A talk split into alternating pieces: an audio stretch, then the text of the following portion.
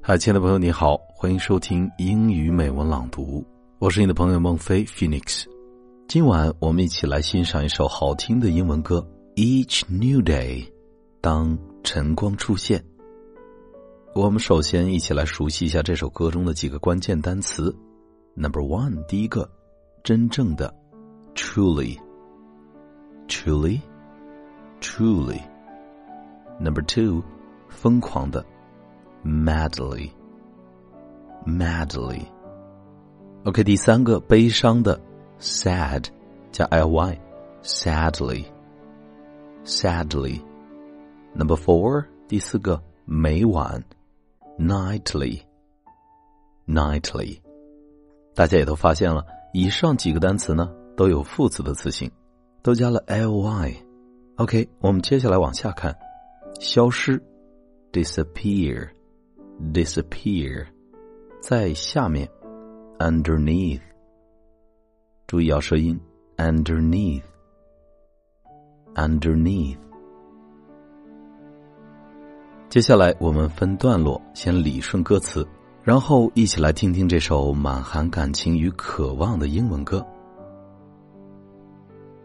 Truly madly, Don't you know I hardly sleep anymore again? It's after the fall.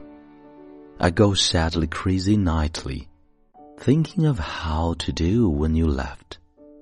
But the best I can do is dreaming of you. If only sleep would come and I could hold. You are near until you disappear in the morning light. At least you're mine for the night. There's no other underneath my cover but thoughts of you keep me warm a whole night through. And even if there really is no place where dreams come true, my heart is still with you.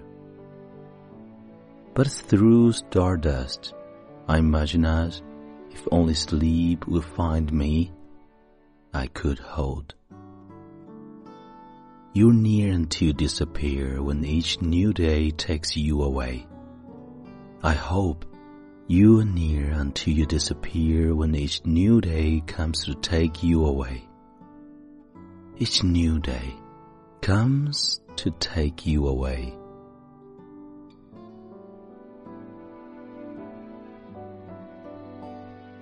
你现在收听的是英语美文朗读，本期节目到这里就结束了。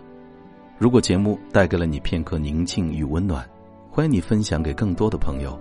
让我们一起发现英语的别样魅力。同时，也欢迎你在喜马拉雅 FM 搜索关注“英语美文朗读”，来收听更多暖声英语美文。我是你的朋友孟非 Phoenix。Thank you for listening and see you next time.